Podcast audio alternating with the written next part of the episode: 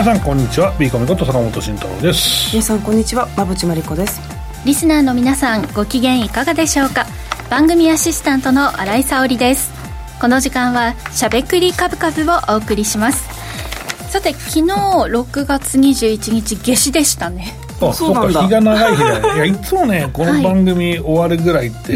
めっちゃ暗いそうですね。意外と今の時間明るかったりして、はい、そうそう。日が伸びたなってすごく感じるよね。ね一日が長い気がしてちょっと得する気分ですよねで今日、まあ、夏至だなと思ったら、まあ、今日ねちょっともう雨なんですけど、はい。で残念とは思いながら現場に来たら馬淵さんがちょっと夏らしい装いでかわい。い立っていいよ。立っていいよ。そうですね YouTube ご覧の番組のツイッターに多分写真がいつか上がるからそれ見ていただければいいかなぜひあの上がシャツなんですか？ちょっとテロッとした感じの生地のチューリップ柄のシャツツで下がこれワンピースじゃなくてスカートめっちゃ素敵。オレンジなんかビビッドな感じのね、色合いで。山口さんは本当にいつもあのおしゃれなので あの衣装を拝見するのがすごくねあの飯物楽しみにしてるんですけれども、そう馬淵さんを拝見してやっとあ夏だなっていう感じ感じましたね。夏感じられ 感じられました。はい。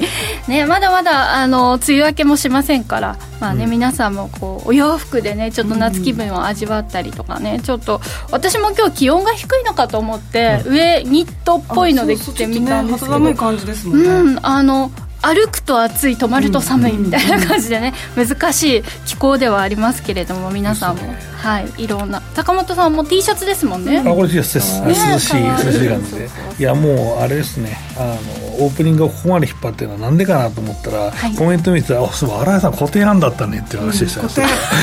そのために引っ張ったんじゃないですけど 気づいてくれてありがとうございます。ちゃんと拾ってよかったこれ。そのままいったらすげえ機嫌悪く なってるかあれこれどこであるんですか？いつあるんですか？今日はであ今回ですね初めて個展を開写真の個展を。これいつも何人かでやってたのね？あそうですね、うん、これまでは最高で2人まではやってきたんですけど、うん、初めて個展ということであの一人であります。東京京橋のギャラリーで、えー、8月の8日から13日まで開催。もうまだ準備しておりまして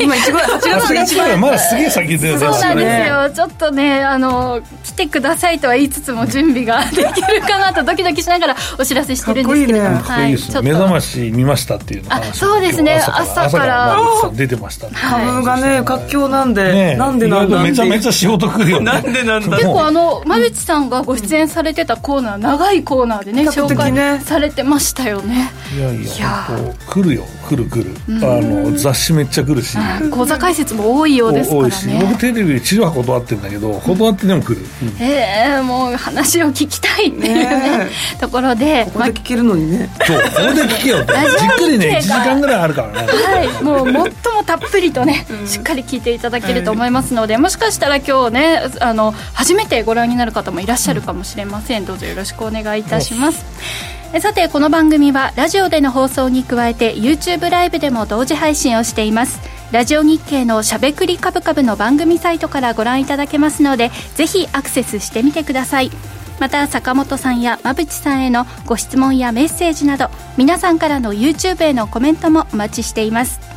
しゃべくりカブカブ番組 YouTube チャンネルへの登録も合わせてよろしくお願いします。さあ今日もねチャットへのコメントどんどん入ってきております。これから皆さんでね盛り上げていただければと思います。よろしくお願いします、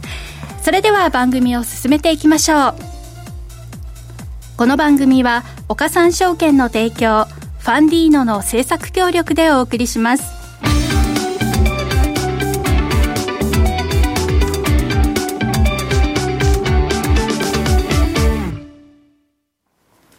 ここからは坂本さん、馬淵さんのお二人に足元の相場環境と今後の展望について伺っていきたいと思います。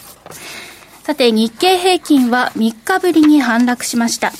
今日の東京株式市場は売り買い交錯し、前場の日経平均株価は前の日の終値近辺で揉み合う展開を続けていました。しかし、5倍寄り付き後、下げに転じると、相場上昇を牽引してきた半導体主力銘柄などへの売りがかさみ、指数を押し下げました。ただ、物色意欲は依然根強く、4兆円を上回る売買代金で、メガバンクや商社株には投資資金が流入し、トピックスはわずかながらプラス圏で引けています。さあ、まだ強いと言えるんでしょうか、うん、この状況ですけれども、どんな背景があるのか、そのあたりもお話しいただきたいと思います。はい、よろしくお願いします。よろしくお願いします。いや、でも、市況を見ると、本当に強いね。強いですね。まあ、めちゃめちゃ強いですね。うん、はい。いや幼い。幼い。指数も進行も強いし、新興市場も強いですからね。で、まあ、投資家ちょっとなんか、ほっとした人いたんじゃないかなと思ってて、うん、まあ、背景は、まあ、循環物色が進んできたというのがね、一番大きいかなと思ってるんですよ。うんうん。いや、本当待ってましたっていう、なんか、まあね、これが恵みの雨なのかどうなのかわからないですけど、はい。あの、まあ、進行が来始めたということと、はい、あとはちょっとお休みしてた、まあ、商社とかの話もあったけど、鉄鋼とかもね、うん、何気に今週強かったり、まあ、してますし、うん、だからまあ、一旦お金が入ってきた後、まあそのお金がまた回り始めてるんで、うん、まあ、当然、新井さんがさっき言ったように、えー、売買代金もね、えー、多いし、っていう、まあ、形になってるし、うん、まあ、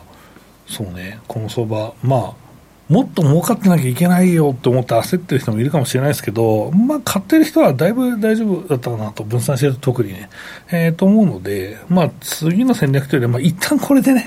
あの、よかったなっていうふうにしといた方が、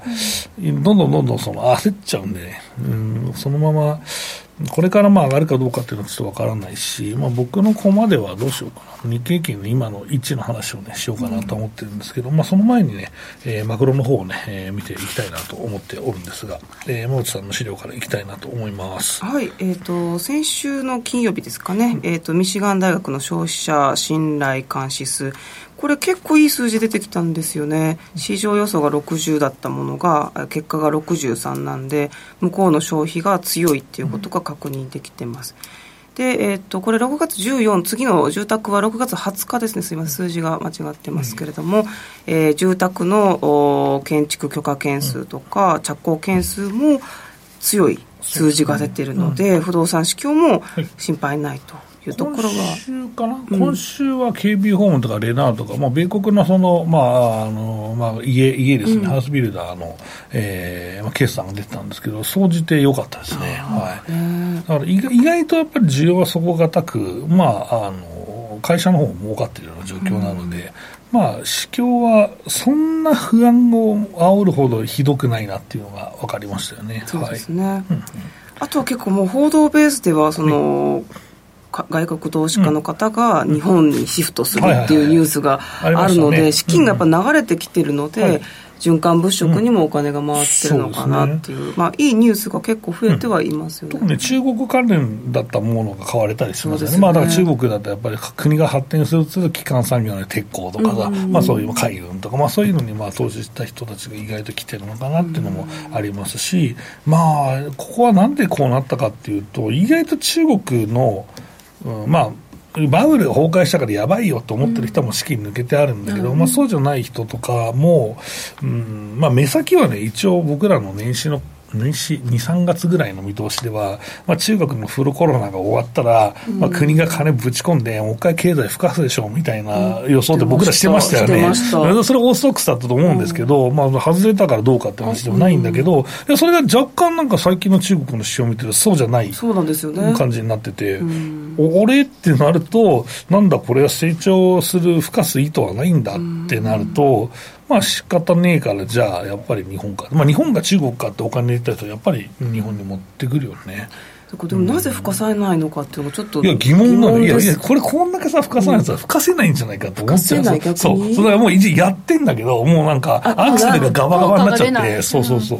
だから踏んでんだけど行かないんだよみたいな。それは怖い。だからすごい坂道になっててさ行かねえんだよ踏んでてもみたいなような状況実際ね、今週利、利下げに10か月分に踏み切ってるので、うん、意外と前向きというより後ろ向きの政策だよね。そう、うん、景気悪いんだなっていう印象が出てきたので、このあたりもやっぱ中国投資じゃなくて、日本だなっていう理由の一つになってますよね。あの中国への投資って、なんていう利回りじゃないですけど、うんうん、あの配当とかってどうなんですか、ね、配当は高いですけど、うん、だから成長率が下がってくると、やっぱりそれって株価がリンクしなくなっちゃうっていう話なんか、うん、やっぱそれさっきの車の話で合ってるんじゃない、うん、そのすごい吹かそうと思ってアクセル踏んでんだけど、坂道がすごすぎて、進まないから、ギアを落として次進むんですよっていう話です。あんまり免許持ってない人には分かんない、しかもマニュアルの免許持ってない人には分かんない話なんだけど、すいませんね。アクセル踏んでるのもばれてるから、効果が出ていないっていうのが明らかになってしまってそうそうそう。いや本当やばいんじゃねっていう気がそうなると坂道だともう後ろに下がるしかなくなるいやだからギアを落として下がんだっていうオチがあったじゃないですか。ここは政策のギアをだから落とすだけでもイケイケじゃなくてこれはギア落として進むんですよ、まあ、それが馬淵さんが言ってた、はい、あの利下げなんですよ。利下げ、うん、だこれこれは実際でもあれだね。本当にマニュアルの免許を持ってる人しか分かんないけどもうこういう解説をしちゃいけないのかもしれない。今 まさに分からない人でした。すみません、はい、で、えっと、それであとは、はい、あインドだ、インドに行かないんだねってコメント来てるんですけど、インドまで行ってる行ってる、インドめちゃくちゃずっと強いから、このコロナ禍、からコロナ後半ぐらいからね。いや、当然、はい、インドに行ってると思います。ただそこからまだ溢れた資金とか、あとはその地政学的にやっぱ日本か中国かっていうと、やっぱり中国に行った人が日本でっていうお金だと思うんですよ。でもただこれが、まあ、初期からそうじゃなくて、ようやく見えてきたねっていう状況で言われてると、意外ともう終わりなんじゃないこのロジックはと思ってる。なんか、みんなもわーって言っちゃったから、そう、言った後に分かんない。だからなんでこの日本株強いの？って、まあ、時給と業績ではと僕は言ったんですけど、いや、ビゴルが違ったねと、中国から日本に金が来とっただけやって言うけど、それも違うんじゃねえかなと思うんだけど、まあ、これだけじゃないけど、まあ、そういう考えはありましたということかなと思います。すみません、続きお願いします。ああとあのアメリカの IPO 環境も今改善してきているのでうんでね、ここもいいですね。直接的に日本のグロースがっていうわけじゃないんですが、うん、向こうの IPO 市況が改善してくると、まあ、日本もね少し堅調になりそうだっていうところがあります。そうなんですね。だから意外と日本の IPO もまあ意外と寄らない銘柄とかもあって活況です、ね、寄ってからも昨日とかも、うん、まあ、当日の IPO がストップ高まで寄っていって、そこからめっちゃマイナス圏まで下がって、引きにぶち上がるみたいな、うん。ね、値幅がとんでもねえなみたいな動きになってますからね。はい、うん。ということで。では変わって日本のはい、えっと、日本に関してはあの5月のえー、海外投資家の国内での売買金額、うん、これが100兆を超えたという、まあ、売ったり買ったりなんで、売ってる金額ももちろん入ってますが、トータルで100兆円になっていたというところは、あの大きなニュースになってましたね。で内訳見てみると欧州系が80兆円8割なんで、はい、ここのお金がやっぱり大きいということなんで、北欧のあの政府系ファンドとか、あと、オイルマネーもここに入ってくるんです、ね、あそうです。あの、まあ、ここは絶対違うだろうっていう人はいるんだけど、ここはもう過去からの僕の分析で、ね、あの言っています、ね、それはやっぱりオイルショックとか、オイルの,、まあその産油国がお金がないよっていう時に換金売りするとき、必ず売り出てくるし、だから、まあ、あとは地政学、地政的に欧州と、まあ、えー、関係性ね、近いとかね、関係性もあるしね、これはまああの疑わなくていいと思います、うん、その通りだと思いますよ、うん、これ、ロンドン経由で入ってきてるっていう認識なの、まあ、ロンドンって、まあ、フランスなのかもしれないですけど、まあ、とりあえず欧州の、まあ、証券系から入ってきて、まあまあ、お金入ってきてるということなので。でここのね、資金はね、僕のところはそうだ、ここで話しちゃうとね、非常にですね、あの業績重視なんだよ、このオイルマネーって。認定だ業績がいいよってなった時にお金がぼわっと入ってくる。だからインデックスはここは上上昇するだろうってみんな思ってるんですよ。うん、まあ、僕も思ってるけど、だ19の業績いいだろうと思ってるんですよ。うんうん、で、これ良すぎた場合は、どっか行くからね、これ売って。ね、あ、もう十分株価いったわ。って確定されそう、いや、可能性あるよ。だから僕はそれはちょっとだけ一応頭に入れといた方がいいかも。長期の資金ではないかもしれないから。それが一番心配ですね。だって果実を取ればもうそれでいいやっていうお金の可能性が高いから、この欧州の金で。いつもそうだから、これ。はい。じゃ期待を持たせつつ引っ張るっていうのが一番いいのかもしれないですね。うん。ね、なんでこの辺りのお金がどこから来てそうです、ね、短期か長期なのかって結構大事な、そうです。あと売買代金もそうですけど、えー、と最終的にそのそれをさっぴいたお金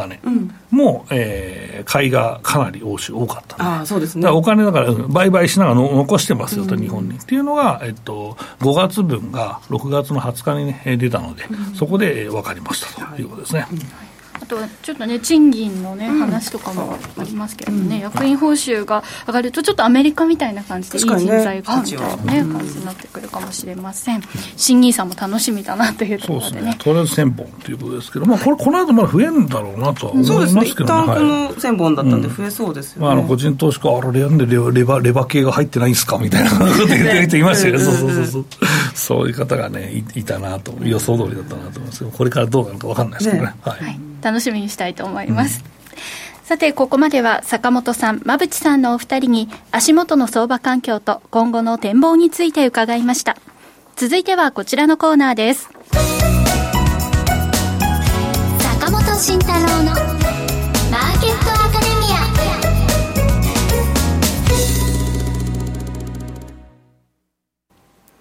ア。このコーナーでは投資をぐっと有利に株価指数 CFD の活用などを含めて投資のポイントについて坂本さんに教えていただきます。さあ、はい、いろいろ皆さん気になっているところだと思うんですけど、ね、ポジションの部分だよね、うん、あこれ書いてなかったねごめんなさいね。これ僕は資料が更新されてなかったけど、まあ、一応、えーと、今回2万6500円から2ページ目にあるえー、解消会中はもうすでに、えー、3万800円ぐらいで閉じまして、はい、でそれでその後お休みしてましょうっていう形になって、えー、一応3万3500円のところで半分売りましょうと、うん、えー、いう話を回していまして、売ろうとする金額の半分だけね、とりあえず売りましょうと、えー、とりあえず様子見だと、あとはね、というような状況になってます。今度ちょっと直しておきますんで、はい。えー、ということですね。で、あとは、うんと、まあ実際のところ、この、どうなってるのかっていうのは3ページ見ていただきたいんですけど、よいしょ。えーと、3ページのですね、この外国人投資家のこの動向ですね、うん、えー、この現物株の動向なんですけども、この買い越しが半端ない額になってますね、これね。はい、えー、で、まあ、そんな状況になっていて、これが、えーと、今のところ、足元、今日はちょっとまだ見てないですけど、11週の連続の買い越しになってていて、うん、えっ、と、一応確か今日も買い越しが12週ですね。えー、12週連続の買い越しに、えー、なっていたと。なっていると、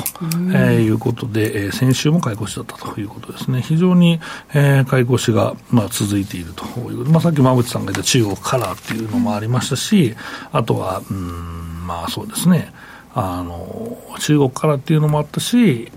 まあ、うん、実際、業績をが良くてね、まあ、米国に比べると、まあ、日本の方がいいでしょうみたいな、まあ、ちょっと株式の中でのリバランスと僕はいつも言ってますけど、あのそれが見られたかなと思ってます。まあ、それはグレートローテーションがある程度落ち着いて、株から債券に行こうお金がなくなってきたら、株式のポートちょっと入れ替えようよとか、きれいにしようよって人絶対出てくるんで、そうするとどこの国に突っ込むっていう、その一応ね、その、配分される金額はあるんだけど、ちょこっとだけ自由にできる金額はあるはずだし、日本は、まあ、もともと、まあ、少子化だし、まあ、えー、経済の伸びもそんなないしってことで、少なめにしたのをちょっと戻すようなオペレーションあるだけでもすごい買いが来るから、まあ、そこなんじゃないかなと思ってます。で、あと、うんと、ポイントとしては、うん、一番なんだろうな、皆さんが気になっているのは、日経金どこまで行くんですかみたいな。で、まあ、冒頭もお話ししましたけど、とんでもない取材が来まくっていて、先週とか先々週とか、もう取材対応で、やばいよみたいな、こうゆっくりしようかなと思った時に原稿書いてたりとか、あとは、なんだ、無理やりその、なんだろう、ミーティング入れたりとかして、まあ、そこで一応レビューしたりしたんですけど、まあ、テレビも来ましたけど、うん、地上波お断りですって話なんですけど、今でもそうなんですね、はい、いや、もうここ貫いてますよ、もう。なんか。で、まあ、そんな話なんですけど、意外と、まあ、その中でお話しして、やっぱなんでね、その、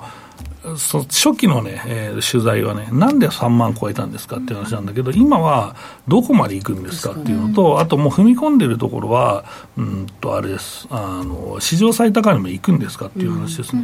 まあ、そこを、まあ結構聞かれるパターンが増えてきましたね。はい。で、それで、うんと、まあ答え方としては、まあ今の株価ってどうなんですかっていうと、まあ、あの全然使う人がいなくなったけど、EPS 見てみようぜっていう話でいいと思うんですよ。うん、で、EPS って意外と、うん、日経平均は12倍から15倍ですよっていう話で、で僕はよくその加減になった時に使ってたんですね。はい、でよく言ったんですよ、もう11倍だぞ、これと、うん、おかしいぞ、これはという話をましていて、えー、ともう、で結局それ買った人は正解だったんだけど、でおかしいだろうという話をまあして、えー、ましてですね、うん、えー、とそこで、うん、何がまあおかしいんですかというまあ話を、えー、してたら、その日経平均の PR のレンジが下に割突き抜けていく、割り込んでいくときっていうのは、業績が悪化してるときだったら分かるじゃないですか、うん、これから報酬制するんでしょうと、だったら下でいいじゃんってなるけど、日経平均のその業、まあ、インデックスの業績、ずっと良くなってるんですよ、まあ、良くなってる中で、なんで PR だけ下がってるんですか、これおかしいだろうって話をしてた、それで、それが是正されて、およかったね、3万円、3万3000円だってなったら、今いくらですかって、新井さん、はい、いくらでしょう。今いくらですか、うん、PR、今の PR。分かんないです、でも上がっってるうん、もちろん上がってる。で、これが15.2倍ぐらいになってるね。ということは、その15倍のレンジ突き抜けとるやないかっていう話になるわけですよ。え、ちょっと日経平均って割高じゃないですかっていう話になるんだけど、ただ、うん、今年はあと10%ぐらいね、情報修正があるだろうと、えー、思ってますので、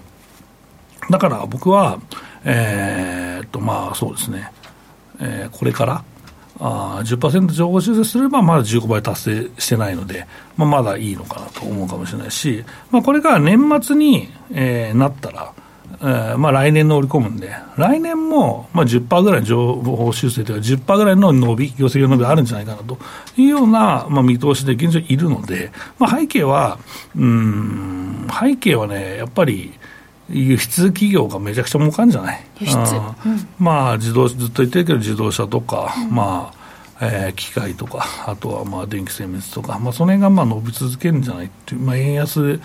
の ようやく J カーブ効果っていう言葉を使っても怒られなくなってきたんだけど、あのそれがね、えーまあ、13から見られてる企業もあるし、だから今度の4、6月でめちゃくちゃ見られるんじゃないかなと思ってるので、まあ、そこで、まあ、企業は情報修正しなかったとしてもですね、まあ、見てる人はね、ああ、もう日経平均上だねと。で、それをもうすでに分かってる人たちがもう日経平均というか、日本株買いまくってるんだよ。うん、だから意外とそれが伸びすぎちゃった場合は、もうなんか売られるかもねっていった背景がそこなんですよね。だから、指数的に言うと、まあ、まだ国会10%情報修正するんであれば、今の水準ってまだ、えー、15倍達成してないけど、まあ、上の方にあるし、えー、まあ来年まで、まあ、ただね、6月の段階で来年度ね、えー、の、えーまあ、業績を株価に盛り込むかって、それはインデックスはほぼないと思ってるんですけど、だからまあ、そのね、えー、アベノミクスの初期みたいに緩和しますみたいな、日銀買いますみたいな特殊事例があれば別ですけど、まあ、それがない場合はいかないので、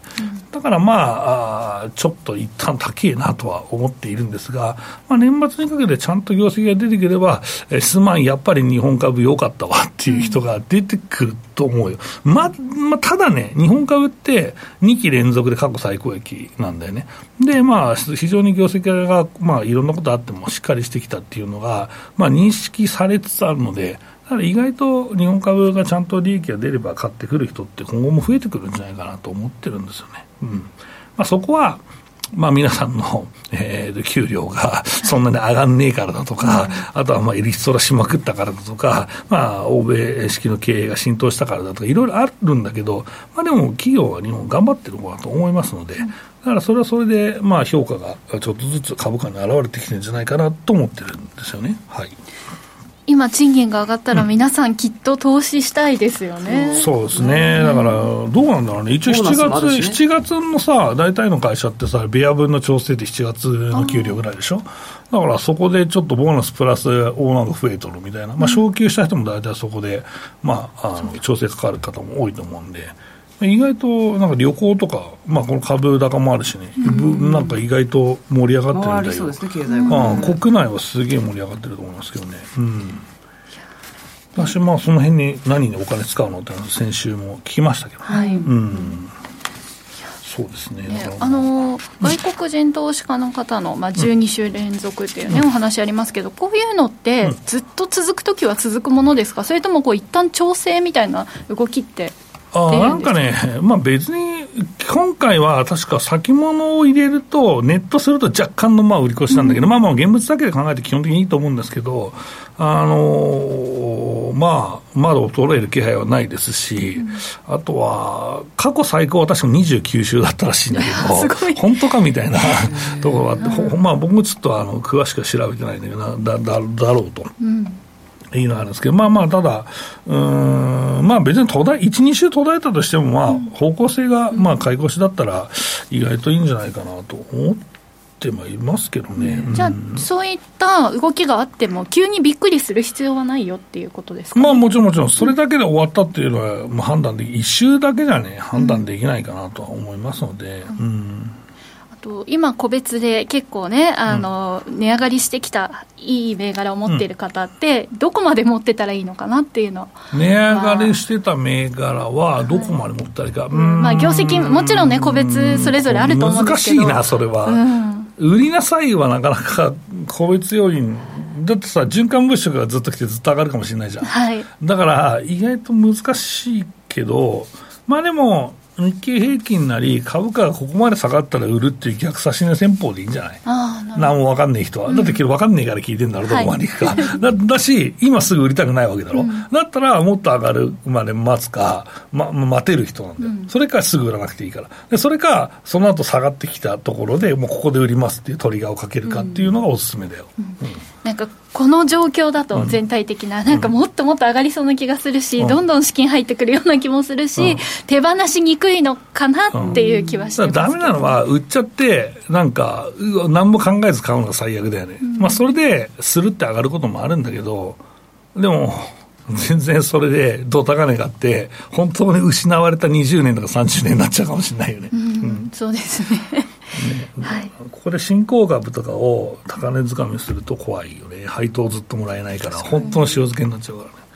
だからまあそういうのとか気をつけてほしいなと思います。じゃあ一旦あの利益確定してやっぱりおかわりっていうのはやめた方がいいってことそれはやりがちですよね、うん、やりがち。やりがち、どうせさそれをさ現物株でやったんだったらさ、うん、あの源泉にみんな多分してると思うから、はい、特定口座の源泉に。そうすると利益2割引かれてか同じ株数買えねえから諦めろ同じなんでもう一回買うのはって僕は言いたい、うん、そうそうそうそう。今年プラスのやつって同じ値段で買えないんだぞこれは、そうそう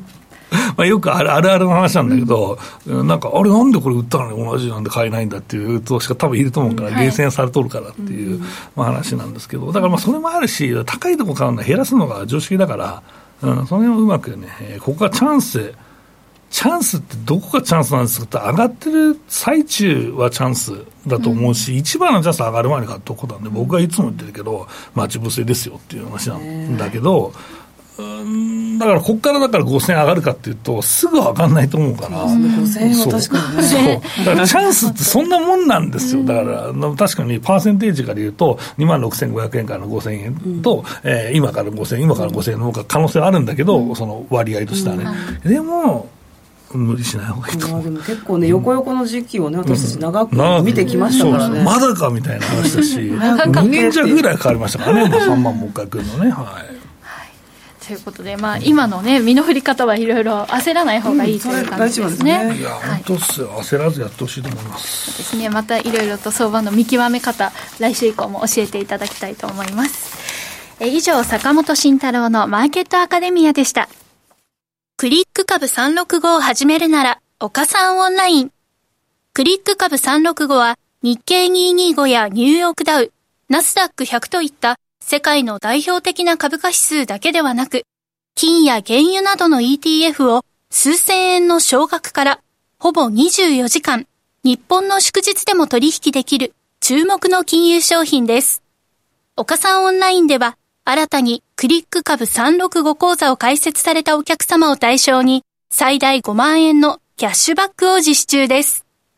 業界屈指の格安手数料、使いやすい豊富な取引ツール、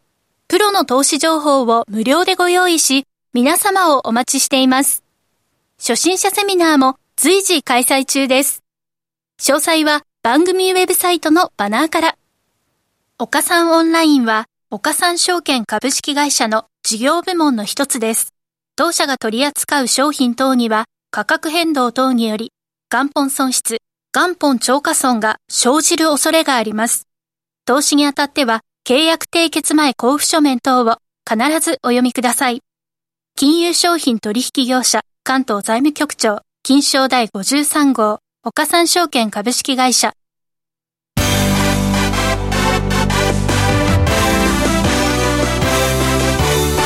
馬淵真理子の10分で教えてベンチャー社長このコーナーでは、これからの日本で活躍を期待される起業家、ベンチャー企業の社長に焦点を当てていきます。これからの成長企業のキーワードが分かれば、投資の視点としてもきっと役立つはずです。今日は株式投資型クラウドファンディング最大手のファンディーノで紹介しているベンチャー企業、M バイオテック株式会社代表取締役社長松田和弘さんにスタジオにお越しいただきました。それではここからは馬淵さんよろしくお願いします、はい、えー、松田さんよろしくお願いします、はい、よろしくお願いいたします、えー、松田さんは創薬系のスタートアップの企業でもともと山口大学の医学部医学科を卒業されて博士号を取得されその後30年間にわたってマイコプラズマの研究をされてきましたで現在その研究を生かしてマイコプラズマの診断システムを開発したり関連性があるこう難病あと希少疾患この辺りの早期発見に活用できるような特許を取得されているそうなんですがそもそもこのマイコプラズマってどういったものなんでしょうか？あはいありがとうございます。えっとまあ、ウイルスと細菌っていうのを、まあ、皆さん聞かれたことがあると思いますけれども、はい、あのまあコロナとかはウイルスなんですね、うん、でマイコプラズマは細菌なんですけれども世界最小というか世の中最小の細菌でして、うん、あのウイルスと同じようなあの挙動を示すっていう、うん、そういうあの細菌なんですね、で、まあ、よく知られているのは肺炎なんです、でえー、原因。なんです、で皆さんあの肺炎の普通の肺炎の10から30%の原因がマイコプラズマのマイコプラニューモニアと起きるってるんですね。はい、というと皆さん驚かせるんですけども、はい。あの今回コロナのことがあって、うん、まあ、その社会的なインパクトっていうのが非常にあの皆さん実感されるような形になってきてると思います、うん、だけじゃなくて、はい、先ほど言われてましたように、あの自己免疫疾患の,、ええあの原因である原因メジャーの原因の一つになっていることも、実は分かってるんですね、まだ分からないような病気に対しての理由が実はマイコプラズマの可能性もある。そうですね。原因としてあの、まあ、それは教科書にもしっかり書いてあることなんですけれども、まあ、問題は診断薬診断ができないころに問題があったん。ですねそこの早期発見をしていくようなところも今手掛けられてらっしゃるわけなんですよね。あそうですね、うん、従来は肺炎の中でもまあ確認のために診断して、まあ、どうにか治療っていうのが今の治療なんです。が、うん、もう本当にあの、まあ、感染して難病になる途中の、うん。体調不良のところから分かる。ような抗体測定法になってます。坂本さんい。かがですか、はい、そうですこのなんか特許みたいなものも結構、えー、取得されてるみたいなんですけどこちらについて教えていただければと思います。あはい、えっと、これはあの物質特許といって、まあ、非常に強い特許と言われているものなんですけれどもあのマイコプラズマにですね人に関係あるものが何種類かあって、うん、そのうちのあのまあ、ニューモニアファーメンタンスジェニタリウムあのそれぞれのマイコプラズマが特異的な糖質抗原をその膜に持ってるっていうことを発見して、でそれの、まあ、生成と構造解析と化学合成に成功してまして、そのその物質の特許を今世界的にあの取れてるんですね。そうはい、そうするとそれはあの診断に使えたり、ワクチンとか抗体薬とか治療に使えるっていう非常にあの、えあのいろんなあの医療に活用できる特許になってます。今もうすでにあの国内で使われてるところあるんですか？何箇所か。はい。あのこれはですね今診断ということで国内の診断薬、うん、まあ、血清を集めて測定していただく会社と提携させていただきまして、うん、またあの自費なんですけども、うん、測定できる形でこの10年間やってます、でどうしても診断して治療してほしいっていう、あの患者さんにまあ応える形で、あのやっておりますけどもこれを今度きちんとした形で承認を受けて、まあ、できたらグローバルにということを今考えて進めている段解です、ね、大きな疾患ですとできるだけ早く分かった方が治療もしやすかったり、こう治り方も違ってきますもんね、あそうですね、うん、あの自己免疫疾患まあ、これあのギランバレーって皆さん、大原玲子さんがなられたものも実はマイコプラズマが少なくとも 5%50% という論文が出ててあの強制的には認められてるんですけれども実際にはそういう患者さんを診断して治療することは今できないんですね。でそういう人が慢性化していくと、今度あのパーキンソン病とかですね、あるいは男性硬化症に非常にネクたような症状になっていくことが知られてるんですが、それもあのその途中で診断して治療すれば元に戻る病気になる、そうするとものすごく動けなくなってしまって家族も早期診断がとても大切、はい、医療的にもものすごく経済的にもクオリティオブライフも大きく改善できるものと考えます、はい、診断ができたら薬当てれますからね。そういうことですよね、うん、はい。そうです。実はあのマイコプラズマって今肺炎とか呼吸器だけに抗菌剤っていうのが使われてるんですが、うん。あの今のそういう患者さんに使うことは今認められてないっていうか、あのガイドラインないんですね。でそこを我々の臨床研究をして、ちゃんと示して、で組み入れるっていうことが、まあ、我々の考えている医師主導臨床研究の非常に重要なポイントになりますね。はい。あのそもそもなぜこのマイコプラズマのウイルスに今特化した研究をされる、えー、事業を始められたのか創業の経緯教えてください。はいこれはもう長い話で先ほどちょっと紹介していただいたんですが、私あの医学部を卒業してであの血液内科からそこはあの自己免疫疾患とかですね、うん、免疫不全あるいはヒトレトロリスとかそういう微生物によってがんが起きたり自己免疫疾患が起きたり免疫不全が起きたりっていうことを専門にやってるところだったんですけれどもあのそこで実は何かあの他の微生物が関係してるっていう、でやっぱりマイコパードも怪しいなと思いつつ基礎研究していったところ、まあ、あのいろんな形でマイコプラズマが重要だ、でそのマイコプラズマの、まあ、抗原の研究して先ほどの物質に、まあ、世界で初めて行き着いたことによってあの今の診断が次、まあ、ワクチンとか治療薬っていうことにつながってきてるっていう、そういう経緯があります、改めてこう御社の強みってどういったところにあるんでしょうか？はい。あの、まあ、技術でしょうね。あの今世の中的にはあの遺伝子を使ってタンパクを発現していろんな診断をしたり治療したりっていうことになってますけれども、ただあのコロナでもあのメッセンジャー RNA も遺伝子だけとかタンパクだけでは見えないものがあって、でそのマイクロパーの膜の糖質質っていうものは非常にあの解析が昔から難しかった、でそれをあの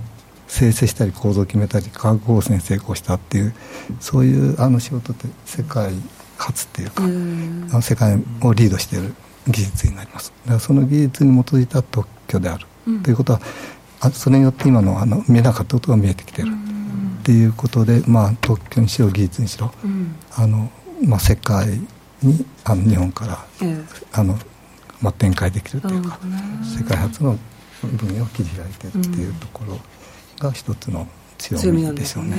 もしその、まあ、事業として今こう、まあ、あの利益を出していくっていう方向と、うん、まだこれ保険適用じゃなかったりする側面があるから、うん。えー、政府とか世の中に対してこういったものが必要だっていうある意味こう働きかけっていうものも今されてるんですよね。そうですそれ非常に重要なところでうん、そこですよね。そこですね。あの、うん、これはあの本当にあのお話こういうふうにしやすくなったというか分かっていただきやすくなったのは、うん、今回の新型コロナのことを考えるとですね、あの新型コロナによってあの多くの方が亡くなったり、あるいは診断したりワクチンを使ったりっていうまあ、呼吸感染症なんであのマイコパーズもほとんど同じようなことが起きるんですよ、起きてるんですね。でそれによって社会とか会社含めて経済的なダメージを考えた時に、やっぱりこれに対して先ほどの早め早めに対応しながら感染症再米をしたり診断したり治療したりが非常に重要だっていう認識をしていただけることが非常に重要でこれ実はあの一ベンチャーだったりまあ、世界的な大手の製薬会社としてもそのコロナやっぱり一社だけでは対応できなかったんですね、うん、ここはやっぱりあの社会が必要とし重要性を認識しそして、まあ、最初は政府とかの支援があり、うん、あるいはまあ、海外でいうと、まあ、大手のねベンチャーキャピタルとか投資家の協力が支援がありということであの動き始めて進んでいるっていう側面がありますのであの感染症というのはあの、まあ、ビジネスとしてはあのこうパブリックヘルスというか公衆衛生的に、あるいは医療経済的にいかに重要かというところを予防的にやっていくっていうあの認識をしていただくことが非常に重要。今ちょうどあの国もねあの感染症一番重要だし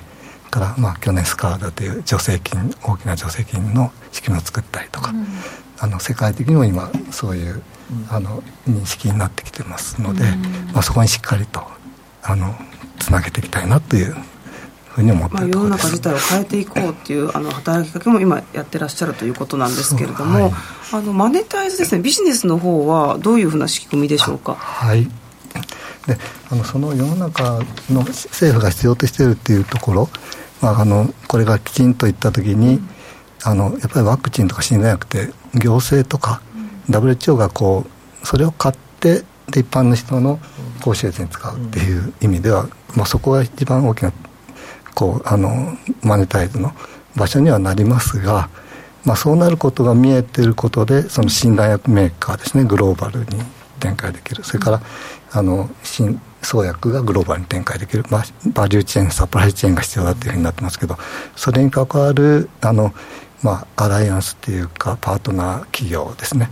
そこまで全部含めたところであの話をしていってます、そうすると国からの助成金から製薬会社からのマイルストーン。それから、まあ、そこそれに期待していただくベンチャーキャピタルさんからのあの投資っていうところがまずあの一つターゲット。それからあと今の診断薬が確実にそういう患者さんを捕まえることができるんで、まあ、それによる医療ですね、まあ、できたそこを今度、うん、あの厚労省とか承認していただいてあの皆さんに提供できるようにする、うん、まあ、その過程があの一つ重要だし、ええ、でそれが使っていただければ非常に大きな、あのものになります、でワクチン肺炎のワクチンだけでもあの1兆円から2兆円のあの売り上げが見込める市場になりますので、ね、あのそこだけでも大手の製薬会社さんがもうちょっと進めば、うん、今日乗っていただけてるようなあのものにはなっていますね。じゃ海外もね視野に展開が可能になりそうですけれども、まああの最後に今後の御社の展望というかね展開について伺ってもよろしいですか？改めて。はい、はい、えっとまあ基本的にはあのこれ先ほど言いましたように10から30%、うん、であのまあ、先週ちょうどあのアメリカでバイオって言ってですね国際的にあの5000社ぐらいが集まるような大きなあの、まあ、展示会ジェトロの支援で行ってきたんですね、パビリオンで,、でまあ、そういうところでもかなり認知は広がってますけれどもあの、まあ、グローバルこの感染症というのは世界にあので一緒に戦うべき感染症ですので、まあ、最初からあのグローバルな展開っていうのを考えてまして、まあ、日本のだけじゃなくてアメリカイギリスの助成金から大手の製薬会社そういうところと話をしながら先ほど言いましたあの、まあ、あの診断薬とワクチンの特にあの最初のワクチンの最初の開発のところをあのきちんと進めていけるような、ね、うん、あの連携を組んでいったりあの資金を集めたり 理解を得たいっていうようなところを今やりながら、うん、まあ、そこが非常にあのあれとしては大きな目標です。3年後に向けての目標です、ありがとうございます。いや本当に世界にね、うん、まあ、必要なことだなっていうのも今回ね、ね、マイコプラズマのお話も教えていただいて実感したところです。これから世界展開も期待できそうだなというふうに思いました。ということで松田さん素敵なお話をありがとうございました。はいどうもありがとうございました。ここまでは馬淵真理子の10分で教えてベンチャー社長でした。次回もお楽しみに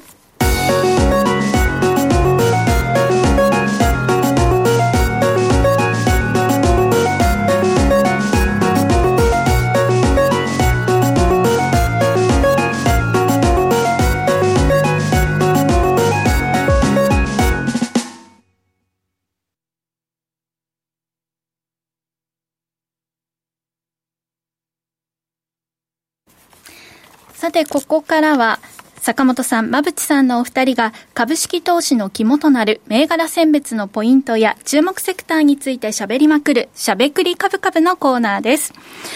さあちょっと今難しかったです、ラジオ日経の他の番組聞いてるみたいな医療番組ドクターサロンだっけ、ね、あれ聞いてる気分になりましたね、はい、いやでもそんなにいろんな病気の原因になるっていうのを知らなかったので、いや大切ですね。やっぱり検査大事、調べることがやっぱりできないっていうのはいろいろありますよね。だからマイクロラズマっていろんな肺炎以外にもねある感じですね、はい。あのまあいろいろ聞いてますけどね、はい、なかなか。うん。ね、マイコプラズマ5大死因の一つにね、ななりうるということで、うん、本当にあのこの技術広まってほしいなと思います、うん、そうですね。でも分かるっていうのはすごくやっぱ薬当てれるから、うん、抗生物質も多分これっていう多分当てるようにななるんだろうなと思ってます。そのマイコプラズマ系やっぱりなかなかこれ違うね、これ違うねって当てにいかなきゃいけないみたいなので、いろいろと、はい、あるようですよ。これでスピーディーになりそうだというところで、はい、ね。はい、ではですね、坂本さん、馬淵さんが今注目しているセクターや銘柄選別のポイントを教えていただきます。はい、では、坂本さん、お願いします。そうですね、まあ今日は内需の銘柄にしようかなと思ってます。はい、はい、意外と、うん、そうね。うん、ここれいいっすよ、イケイケですよっていうのも、まあ、相場終わったらパカってね、はしご外されるんで、うん、まあ、ちょっと内需の好業績の銘柄にしようかなと思います。はい、では、馬淵さん。私はですねあの IPO のセカンダリの企業ですね。今ちょっと IPO 活況なんで、その中で営業利益率が高い企業を持ってきました、はい。ちょっと先週までとはね毛色が違った方向性からお二人解説をいただけるということで、皆さんご期待いただければと思います。さあというわけで、坂本さん、馬淵さんお二人の気になる注目銘柄ですがこの後の YouTube 限定配信で解説をいただきます、以上しゃべくりカブカブでした。時刻は午後5時16分を回っています。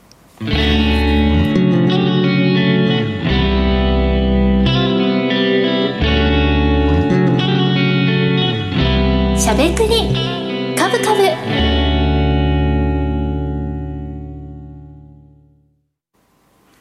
この番組は岡三証券の提供ファンディーノの制作協力でお送りしました